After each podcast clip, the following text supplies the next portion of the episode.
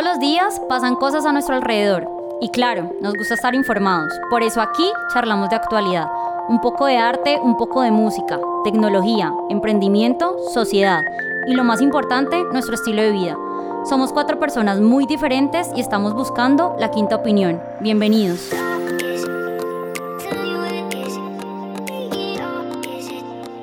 Buenas, ¿cómo nos va? ¿Qué se dice? ¿Qué dice la gente, pues? Buenas, la people. Buenas noches, primero que todo, buenas noches. No, no, no. Ca- Camila, dilo tú. Sí, sí, sí. Primero que todo, buenas noches. Y el antes que nada, ¿dónde me lo dejaste? A veces para ocasiones especiales. Ah, ok. Bueno, eh, en la anterior charla nosotros estábamos hablando de- del lifestyle, las aplicaciones y eso se mezcló un tanto con una noticia bastante polémica que fue Colombia es el Silicon Valley de Latinoamérica o el próximo Silicon Valley. ¿Qué opinión nos merece eso? Y quiero comenzar con una pregunta de sí y no. ¿Lo es o no lo es? No. No, definitivamente no. Nay. Nay, Bueno, me alegra que tengamos ese consenso. Pero ahora, bueno, ¿por qué, por qué creemos que no lo es? Chris. Porque yo creo que Colombia es más como el soporte hacia el Silicon Valley que exista pues en Latinoamérica, que para mí sería de pronto Brasil. Sí, no, definitivamente Brasil. Nosotros somos la, la máquina de personas para ellos. Pero yo creo que antes de dar la opinión, especifiquemos qué es Silicon Valley, ¿no, Pipe? Me parece una excelente pregunta y eso lo voy a dividir en dos. Creo que aquí voy a dar la explicación corta. Mejor. Como para, Por por- favor. como para que pasemos eso eh, de una manera rápida. Y básicamente Silicon Valley, lo que se conoce como Silicon Valley, es en realidad un lugar donde hay muchas empresas con fondos de capital riesgo.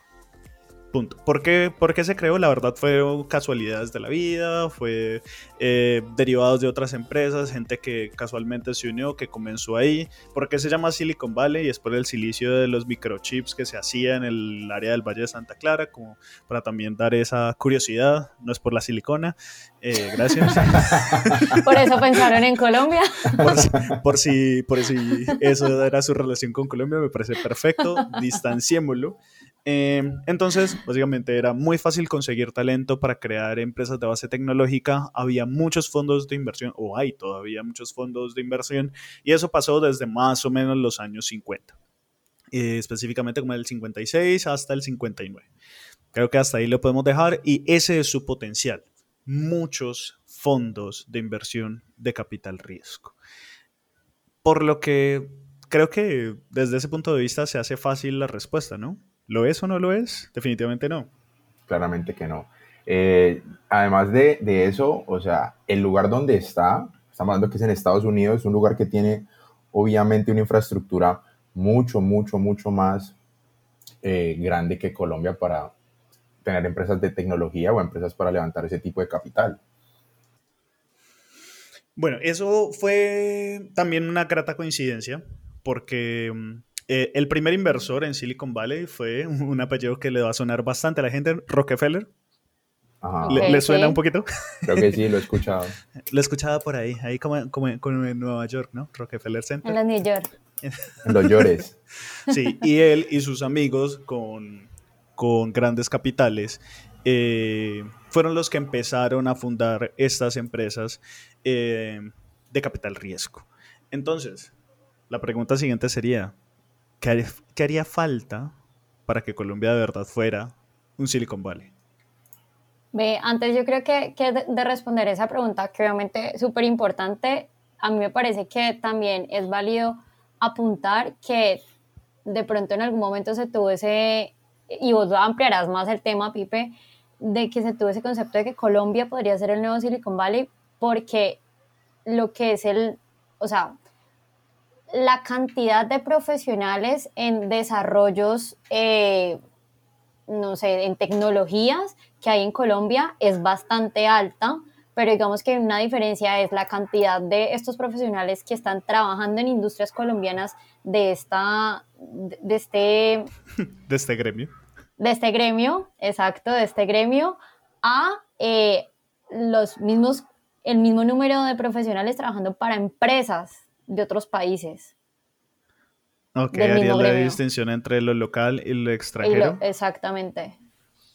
Yo creo que más que las personas que trabajen, porque es evidente que pues estamos en la cuarta, quinta revolución industrial, como la quieran llamar, la revolución tech, y la revolución tech no es solo quién es el que está ahí detrás maquineando, haciendo código, sino los los empresarios que se lanzaron con toda la creencia hacia, hacia crear las empresas de, tecnología.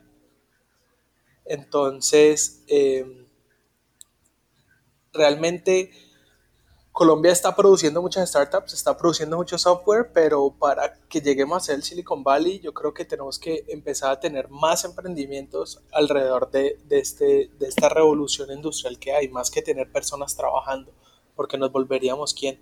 La India, la, la, mano de obra de, de, las startups de algún Silicon Valley. Que de hecho, pues un poco, o sea, mi, mi, mi lectura de la situación es un poco lo que está pasando ahora. Muy correcto. Pero vení, eh, aprovechando a, Cami en ese tema, eh, yo creo que se puede, o se puede, sí, se puede malinterpretar capaz, o se puede haber asociado este, esta declaración de Colombia como Silicon Valley con eso que se vendió en Colombia muy fuertemente desde la política, que es la llamada economía naranja. ¿Nos puedes dar una intro de eso, Cami? Claro que sí. Bueno, básicamente la economía naranja, palabras más, palabras menos, y de manera así muy, muy concisa y a, y a grosso modo, es la economía creativa. Digamos que la economía naranja es como el nombre comercial, pero realmente la economía creativa es la que genera riqueza a partir de la propiedad intelectual como materia prima. ¿Sí? Entonces, em, a partir de creo que solo hablamos mm, eh, en, el, en, el, podcast pasado un poco sobre estos bienes intangibles. Entonces viene la riqueza de, o sea, partiendo de estos medios. ¿Por qué un poco hablar y por qué la relación con Silicon Valley? Porque uno de, los, de las actividades más bien que conforman la economía naranja son todas estas industrias creativas de nuevos medios y de software de, de contenidos. Entonces ahí es lo que entran, son los medios digitales, eh, diseño, publicidad. De hecho, Iván tiene un montón que ver con la economía naranja, con el tema de las artes visuales, el arte en general. Em, bueno, no sé, un poco también de eh, artes escénicas. Eh, y bueno, esto es más que todo hacia grosso modo lo que es la economía Claramente naranja. no Iván es el que hace las artes escénicas, otras personas de la economía naranja. Es que, uy, me parece importante aclararlo.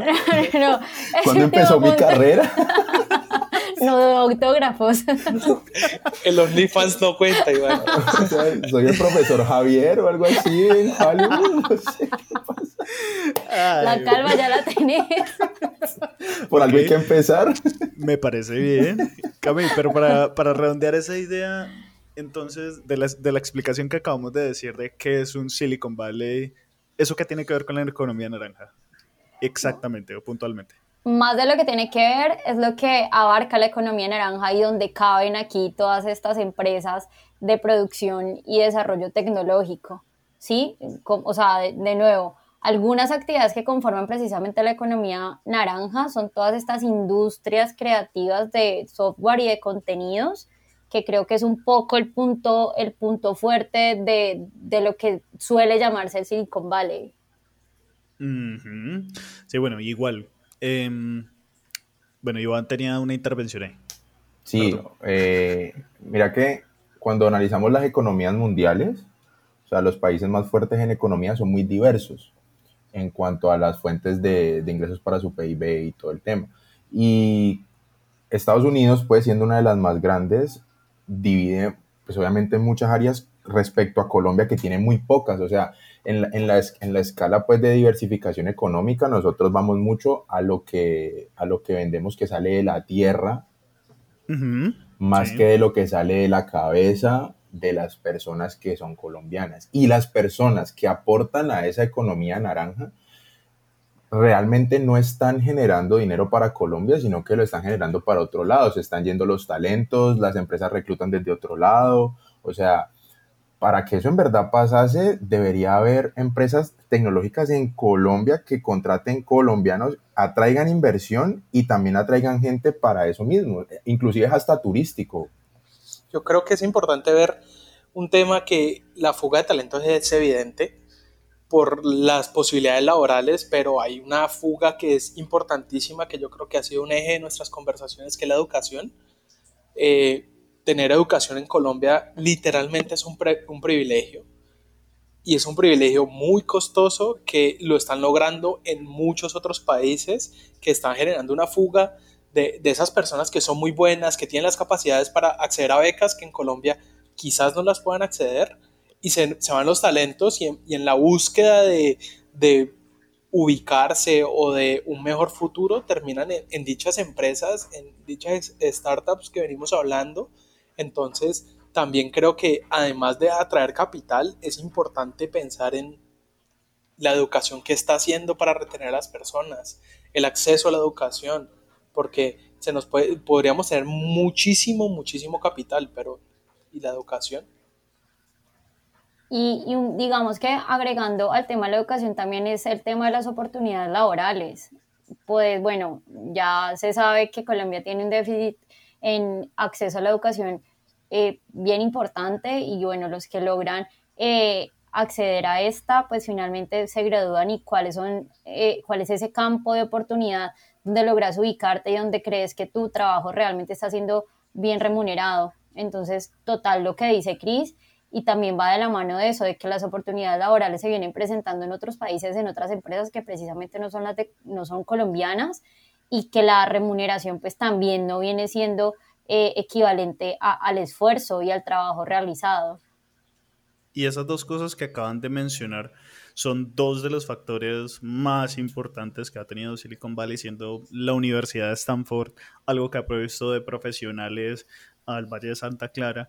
Y siendo la segunda, eh, la gran cantidad de oportunidades que se generan por la creación de empresas eh, en Silicon Valley, la segunda de el efecto Silicon Valley me parece que son dos cosas que definitivamente van en contra de, del hecho de tener un, Silicon Valley en Latinoamérica. Además, que el, se genera un efecto bola de nieve a través de hay mucha oferta, muchas personas vienen, se necesita cada vez talento más especializado, los salarios suben de una manera exorbitante, además el costo de vida se vuelve muy alto, que de hecho ahorita podemos hablar de por qué Silicon Valley, entre comillas, está muriendo y eh, la capacidad adquisitiva de un lugar sube de una manera, o sí, sí, se incrementa de una manera increíble. Cosa que aquí no está sucediendo, no va a suceder en uno de los países con mayor pobreza del mundo. Yo, pues, para la audiencia, yo trabajo en un Venture Capital y quería como resaltar algo que, que vivimos y es en Estados Unidos hay unas facilidades que Colombia no permite, que es los llamados sandbox en, en temas jurídicos, eh, porque pues permiten a esas empresas que entran a cambiar cómo funcionan los mercados, cómo funciona todo, que incluso hasta las leyes quedan obsoletas de cierto modo, o sea, lo podemos ver con Uber, lo podemos ver con los con el fintech, lo podemos ver con mil cosas, incluso con Rappi, porque empiezan a haber una, una cantidad de problemáticas que van ahí ligadas para poder suplir todas esas necesidades que, están, que está generando ese mercado. Entonces, pues sumándole a, todas las, a todos los puntos que decía Pipe, pues tenemos este punto que es cómo puede Colombia responder al crecimiento de estas empresas, cómo estas empresas empiezan a pedir insumos a, al gobierno a nivel de leyes, a nivel de qué pueden hacer, qué no pueden hacer y no tienen cómo responder. Sí, pero mira que a mí me parece que hay un problema también muy fuerte y es que para vos empezar a trabajar con una empresa tecnológica, casi siempre tenés que hablar inglés y aquí el bilingüismo es un tema complicado. O sea, aquí el porcentaje no lo tengo, pero pues habla, hablar en inglés en Colombia, o sea, no es para todo el mundo. Y pues me parece que eso es, eso es una problemática.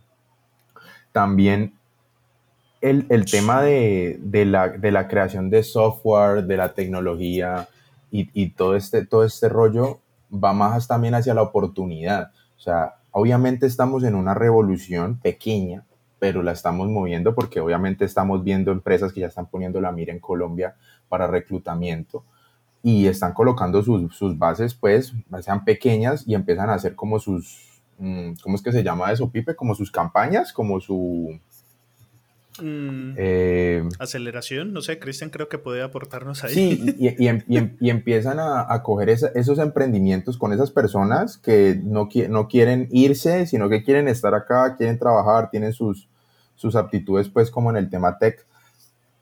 Y cuando empiezan a buscar esa, ese tipo de, de, personas para trabajar, de capital para, para poder crecer, de un lugar idóneo, Colombia no se lo está prestando. A eso le quiero agregar algo. Y es el hecho de, a ver, em, Facebook, ¿cómo empezó a crecer? Universidad de Harvard de manera local. Alibaba, ¿cómo empezó a crecer? Identificaron un mercado local que de hecho lo primero que fue fue que no se vendía cerveza china y no se encontraba cerveza china em, en indexadores eh, de Internet de manera local nosotros estamos en un país en donde la gente que va a consumir este tipo de plataformas es, primero que todo, eh, el estrato medio o la clase media de la sociedad. Y estamos en una de las clases medias con mayor carga fiscal, que no tiene poder adquisitivo, es muy limitada y un país de extrema, bueno, el país, uno de los segundos, de los dos países más desiguales del mundo, si mal no recuerdo, eh, que por supuesto no le va a brindar un buen flujo de, caja de dinero a este tipo de startups y por ende no va a ser un buen hub para, para que empresas vayan a crecer de manera local. Bueno, entonces, como recapitulando en esas ausencias que tiene Colombia para poder, poderla llamar eh, el próximo Silicon Valley de Latinoamérica, tenemos educación, oportunidades laborales, eh, Presencias de capital. Es presencia, correcto. Conectividad. Conectividad, traslado de talentos a otros, a otros países y otras empresas fuera de Colombia. Em, pero entonces a mí sí me gustaría que pensáramos qué sí tiene Colombia para que se pueda llamar Silicon Valley, pues porque no, no, no pudo haber sido de la nada que haya podido surgir esta idea, o sea, algo sí debe ofrecer el país y tal vez de ahí podamos partir para tener una muy buena propuesta como, como no sé, como jóvenes en, que trabajamos en diferentes áreas. Y bueno, no sé, ¿qué opinas? Para mí, para mí es la ubicación, el talento y los costos. Las ganas. Colombia tiene ganas, yo creo que eso no se lo quita nadie. Colombia es berraco, Colombia es emprendedor y lo podemos ver en los negocios tradicionales. Muchos negocios tradicionales exitosos en este momento a nivel mundial son colombianos y eso no lo quita nada al, colombiano que es berraco. Pues. Sí, Fred, falta pero, pero, pero, pero, pero, hablo yo de cuando queremos que la gente ponga la mira con capital. No, capital hay, claramente capital hay. No está el capital desbordado como está en Estados Unidos porque es que tenemos diferentes economías, diferentes apalancamientos, pues. Y diferentes gobiernos no corruptos. Además, Importante. Cabe pues, anotar. No podemos hablar de, de problemas eh, en, en, gobiernos de muchos otros países. Eh, es, no sé si lo saben, me parece súper importante traerlo al tema de que la mayor fábrica de startups en el mundo en este momento no es Estados Unidos, es Israel y pues frente a mil conflictos que tiene, sigue, siguen produciendo eh, startups, siguen produciendo empresas, siguen creciendo y es porque hay una mentalidad diferente a nivel empresarial porque nosotros todavía no nos hemos montado en la revolución, todo el mundo todavía cree que emprender es tener una tienda de zapatos, que es vender ropa, con todo respeto, Iván. Eh, Gracias. la, la, necesidad del mercado a nivel global es diferente al nivel local y los colombianos no hemos logrado salir de pensar en local y en local y en local, que es una forma de empezar, pero pues la escalabilidad es lo único que tenemos en este momento como punto de partida para un negocio de startups. Si no es escalable, no, es un, no va a lograr ser un, elefante, como lo Que de hecho, ahí antes de. Yo sé que van estas que se habla, pero cabe resaltar que parte de la definición de startup es una empresa diseñada para crecer y crecer rápido. Crecer rápidamente, claro. Exactamente. Dale, seguí. Es que mira, yo digo que la mano de obra calificada en Colombia para eso está creciendo. O sea, estamos creciendo en ese tema y está muy pronto para que yo venga a decir que vamos a hacer el Silicon Valley porque, o sea, Estados Unidos ya lleva muchos años trabajando tecnología para cuando empezaron a migrar hacia allá, porque Silicon Valley no es una ciudad, son varias, o sea, son varios lugares de California donde, donde empezaron a establecerse pues como los headquarters de esas, de esas empresas. Colombia apenas está trabajando en esas personas, en ese background de gente que es la que va a llegar a constituir ese tipo de empresa. Aquí la gente todavía está maquinando el azúcar, eh, pues al exportar la caña, el café, estamos hablando de petróleo, estamos hablando de cosas que obviamente son muy importantes, pero no diversifican porque el día que no podamos trabajar nuestra tierra, ese día se nos acaba la economía y hay gente que ya está pensando en eso, inclusive nosotros hacemos parte de eso, yo hago parte de esa economía, así no aporte mucho al PIB, pero pues, hago parte... La escalabilidad. Y, cuando hablamos de una startup puntualmente, que es exponencial, hay que pensar no como se piensa una empresa, empresa tradicional, hay que pensar en que vos tenés que hacer algo que se pueda replicar y que pueda usarse y que tenga una sostenibilidad y una autogestión mucho más simple que una empresa logística con 30 bodegas, 500 eh, empleados, ¿sí me entendés? O sea, es cambiar el chip. Sí y no, porque pues, o sea, depende de a qué vos le estés apuntando, porque también está el ejemplo de IKEA. IKEA es una empresa que creció al tamaño en que es que está hoy, teniendo la premisa o la regla de nunca endeudarse o nunca eh, abusar o pasar las deudas de sus ingresos. Ellos siempre tuvieron. Se llama eso, o sea, crecimiento amarrado se llama.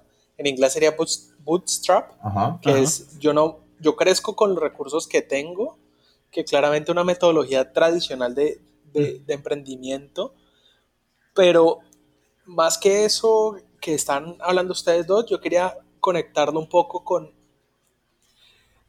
el problema que no, ha logrado Latinoamérica en general, sino muy poquitas empresas que las podríamos contar casi con las manos, y es que cuando tratan de resolver localmente se encuentran con unas, con unas brechas de, no sé, sociales, de, lo que veníamos hablando antes, que no permiten que esos desarrollos se hagan por nuevas, nuevas tecnologías o no ha llegado fácilmente a esa solución. Por eso es que las startups escasean, porque también escasea la gente que, que puede ser usuario a nivel local. Entonces les toca migrar o, o crecer, no sé, abrir en, en, 10, 20 países en Latinoamérica. Estoy exagerando como siempre. Eh, para, poder, para poder lograr eso, o sea, para poder lograr el crecimiento y mostrarse hacia la inversión que pueden crecer. Pero es que igual así funciona, o sea, pues tenés que testear, o sea, digamos que hablando de una empresa que no sea, no sea tecnológica, que no haga parte de Silicon, que no, o sea, Nike no es Nike desde antier, o sea, ellos hicieron un trabajo extenso y probaron y fracasaron y así pasa con todo, o sea, cuando vos emprendes, estás enfrentándote a que te digan que no en todo lado, a que la embarres, a que te tengas que volver a levantar, o sea, eso hace parte del ejercicio de emprender, sea tech, no sea tech, sea economía naranja, sea no economía naranja. Pero digamos, yo ahí, voy a entrar con la reflexión, pues. Imagínense que todas las empresas quieran hacer eso, o sea, salgan a probar, salgan a crecer desmesuradamente. Un ejemplo clarísimo es WeWork, que salió a, crecer, hizo un IPO, que en este caso sería salir a la bolsa, y se dieron cuenta que no, no era rentable, o sea, que las cosas no están funcionando. Entonces la responsabilidad de los empresarios es que pues sigan haciendo startups, pero en algún momento eso tiene que cerrar financieramente. Eso no puede ser un, negocio de crecer, crecer y crecer, porque vamos a tener burbujas y burbujas y burbujas de tecnología y de mil cosas más. Me quitaste las palabras que iba a decir. O sea, para mí este tema de la inversión de capital así desmesurado muchas veces genera una burbuja Y obviamente eso es una apuesta, porque así empezaron, apostémosle esta vuelta, le apostaron a Facebook, le apostaron a este, a aquel, y pues bueno, eso reventó de una manera muy, muy, muy, muy próspera. Pero hay cosas que en verdad no revientan y por más inyección de capital que vos le metas, siempre vas a estar en, menos, siempre vas a estar en pérdida. Y eso también es conciencia para el que está trabajando, porque muchas veces vos llegas y empezás a crecer en, en, en, el, en el value, pues, en, la evaluación de la empresa, pero no te estás dando cuenta cuánto te cuesta, cuánto te está retornando y la gente sigue invirtiendo como si fuera la bolsa, por, por simplemente como por, porque, ah, la veo grande, la veo bien, la veo, la veo súper, súper posicionada y en verdad no sirve. Bello, pues desconozco un poco sobre el tema, pero a mí me surge la inquietud y yo no sé si alguno de ustedes sepa, es ahora que estamos hablando de esa inyección de capital y de, bueno, cómo, cómo inician estos, estos, estos negocios, estos emprendimientos generalmente estos, y creo que Cris, la verdad, tendrá que saberlo, eh, estos negocios siempre el capital viene pues de quien inicia el emprendimiento o viene acompañado de un, apoyo económico gubernamental. Hay de todo un poco, digamos, en, la escala de, los negocios, pues hay apoyos tipo semillero, que, que son las personas, en Colombia lo podríamos representar con las universidades, que es la universidad apoyándote con tus ideas para que crezcan. Después ya hay unas empresas que entran como en el crecimiento mientras vas probando el mercado, vas viendo a ver si funciona, si no funciona, qué tienes que hacer, cómo mejorar tus ventas, cómo, cómo empezar a escalar. Y ya cuando pasa una etapa que, normalmente en, la curva de crecimiento eh, sería la etapa de Family, Friends and Food, que es todo el mundo que uno sale y le pide prestado al, primo, al tío, a los papás, llena las tarjetas de crédito, el préstamo en el banco y ya no hay más. Cuando ya pasas esa barrera y empezás a generar tus propios ingresos con la empresa, a que la empresa empieza a ser rentable, que ya, que ya empieza a producir dinero y empieza a tener proyecciones, ahí es donde empiezan las búsquedas de capital. O sea, ya, ya probaste, ya le puedes probar a un inversionista que tu empresa y tu modelo de negocio y tu idea es rentable, crece, es escalable, X, todo lo que hemos hablado. Mínimo viable. Ajá, un poquito más allá del mínimo viable, por así decirlo. Entonces, ahí empiezan a buscar esos, esa, es, esos inversiones inteligentes que llaman, que es, no sé, cambiar por, por acciones después de cierto tiempo, que entran con tipo Shark Tank, mil cosas. Entonces, esas inversiones es gente que, que apuesta en la empresa, como dice Iván, pero devolviéndome otra vez a, a, las reflexiones, apueste y apueste y apueste y que imagínense que todo el mundo apuesta, quizás llegará un momento en que el casino va a decir, si todos ganan, no tengo cómo pagar. Yo estoy fuera. Sí, lo, lo mencionaba porque, em, pues, si bien el, el, el, pues el gobierno ha sido criticado un montón por el tema de esa promoción de la economía naranja, ahí hay una importancia que es lo que menciona Iván. Nosotros vivimos a punta de lo que genera la tierra, seguimos siendo pues un país súper agrícola, pero cuando esto ya no de pues, ¿qué va a pasar? Entonces, sabiendo que hay tanto talento, pero también, como ustedes mismos mencionan, pueden ser mil burbujas y que ninguna estalle y toda esa inversión en la que está apostando o que, está dando parte del, presupuesto del gobierno y que nada funcione, pues tampoco se trata de eso, porque no es como, voy a utilizar tal vez una frase no muy adecuada, botar la plata, ¿sí? Y y pues tal vez pudiéndola, no sé, eh, utilizar e, en, otras cosas. Pero entonces ya, o sea, con lo que sí, seguramente lo que se hace es que eh, llega a tal punto y a tal escala de que aparentemente resulta rentable y ahí sí podría aparecer el gobierno y decir, ok, listo, tu negocio se ve próspero, voy a apoyarte eh, económicamente para que siga de esa forma. Em, yo ahí quiero meter la cucharada del comentario social y es el ejemplo de algunas economías de Asia y la parte sur especialmente de Asia y es que le apostaron al crecimiento de la clase media. ¿Por qué? Porque esa clase media es la que va a consumir los productos. Esa, ese hecho de consumir los productos es lo que va a hacer que las empresas crezcan, lo que tengan flujo de capital y por ende la economía vaya a surgir. Como lo dije anteriormente, acá no hay una base fuerte de, de clase media, no hay un consumo fuerte de los emprendimientos locales y por ende es muy complicado que las empresas crezcan. Yo creo que como uniendo también un poco esas dos ideas, eh, a respuesta de Cami sería como Colombia sabe que su, su, economía no es viable a largo plazo. Creería, pues, claramente no soy economista ni soy un experto en el tema, pero yo creo que eso ya la gente se dio cuenta, el gobierno se dio cuenta, entonces quiere apostar a nuevos, a nuevos modelos de negocio, a nuevos negocios crecientes. Y también es importante que no ponga todos los huevos en una misma canasta.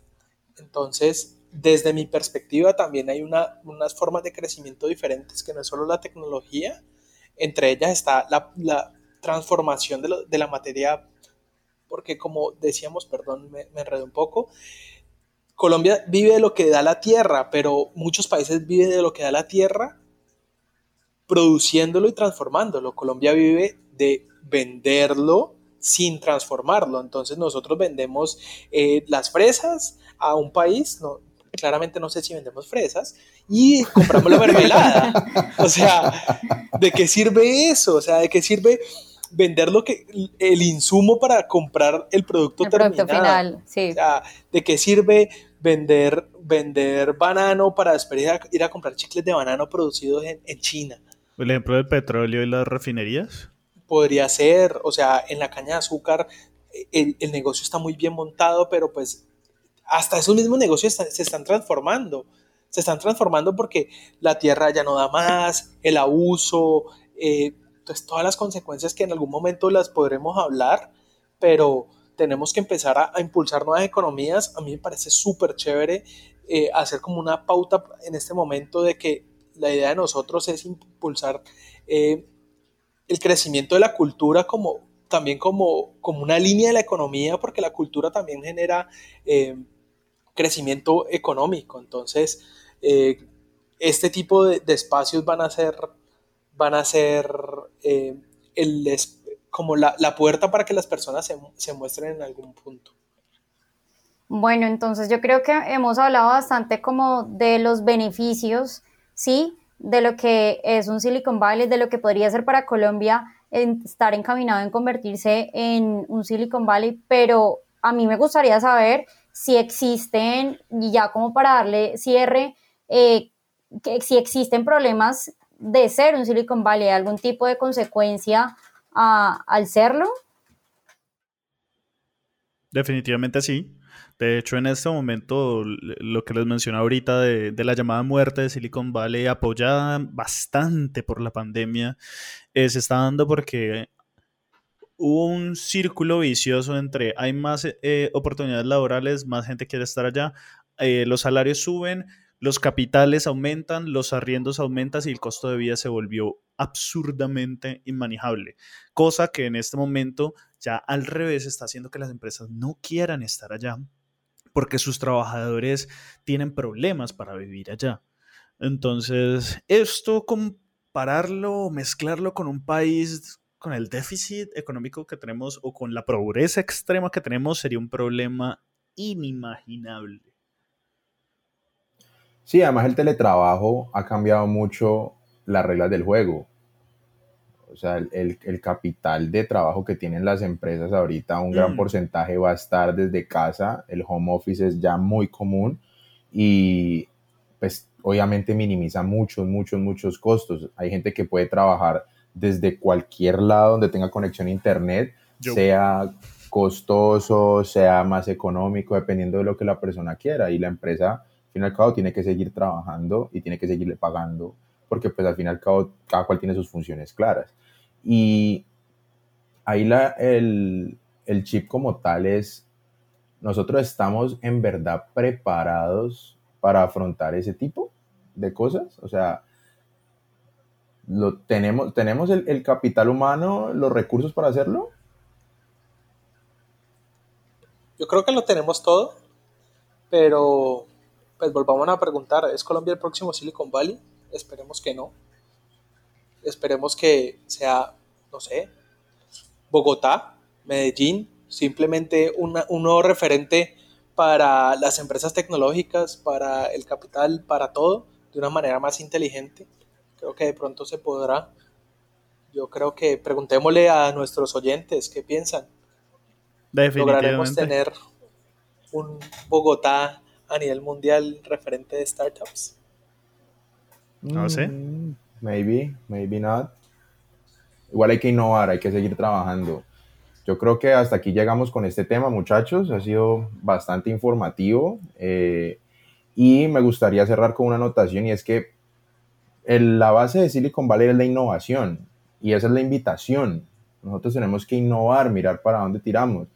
La, la vista en innovación es tecnología, pero hay muchas más cosas que ofrece nuestro país para, para crecimiento económico y yo creo que tenemos todo el capital para hacerlo. Absolutamente. Te quiero apoyar ahí diciendo, eh, muchos de nosotros que hemos tenido, como lo decía al principio del podcast, Cristian, el privilegio de estudiar en una universidad, de ser educados, de tener una carrera en pregrado una, o hasta algunas maestrías y doctorados, se están yendo, nos estamos, estamos pensando en irnos y a fin de cuentas estamos dejando atrás un país eh, con una fuga de talento, con una fuga de oportunidades. Tal vez era momento de pensarlo de una manera distinta. Iris. Bueno, listo. Hasta aquí llegamos. Ahí están las cuatro opiniones. Ahora una quinta. Eso esperamos, muchachos. Nos vemos. Bye bye.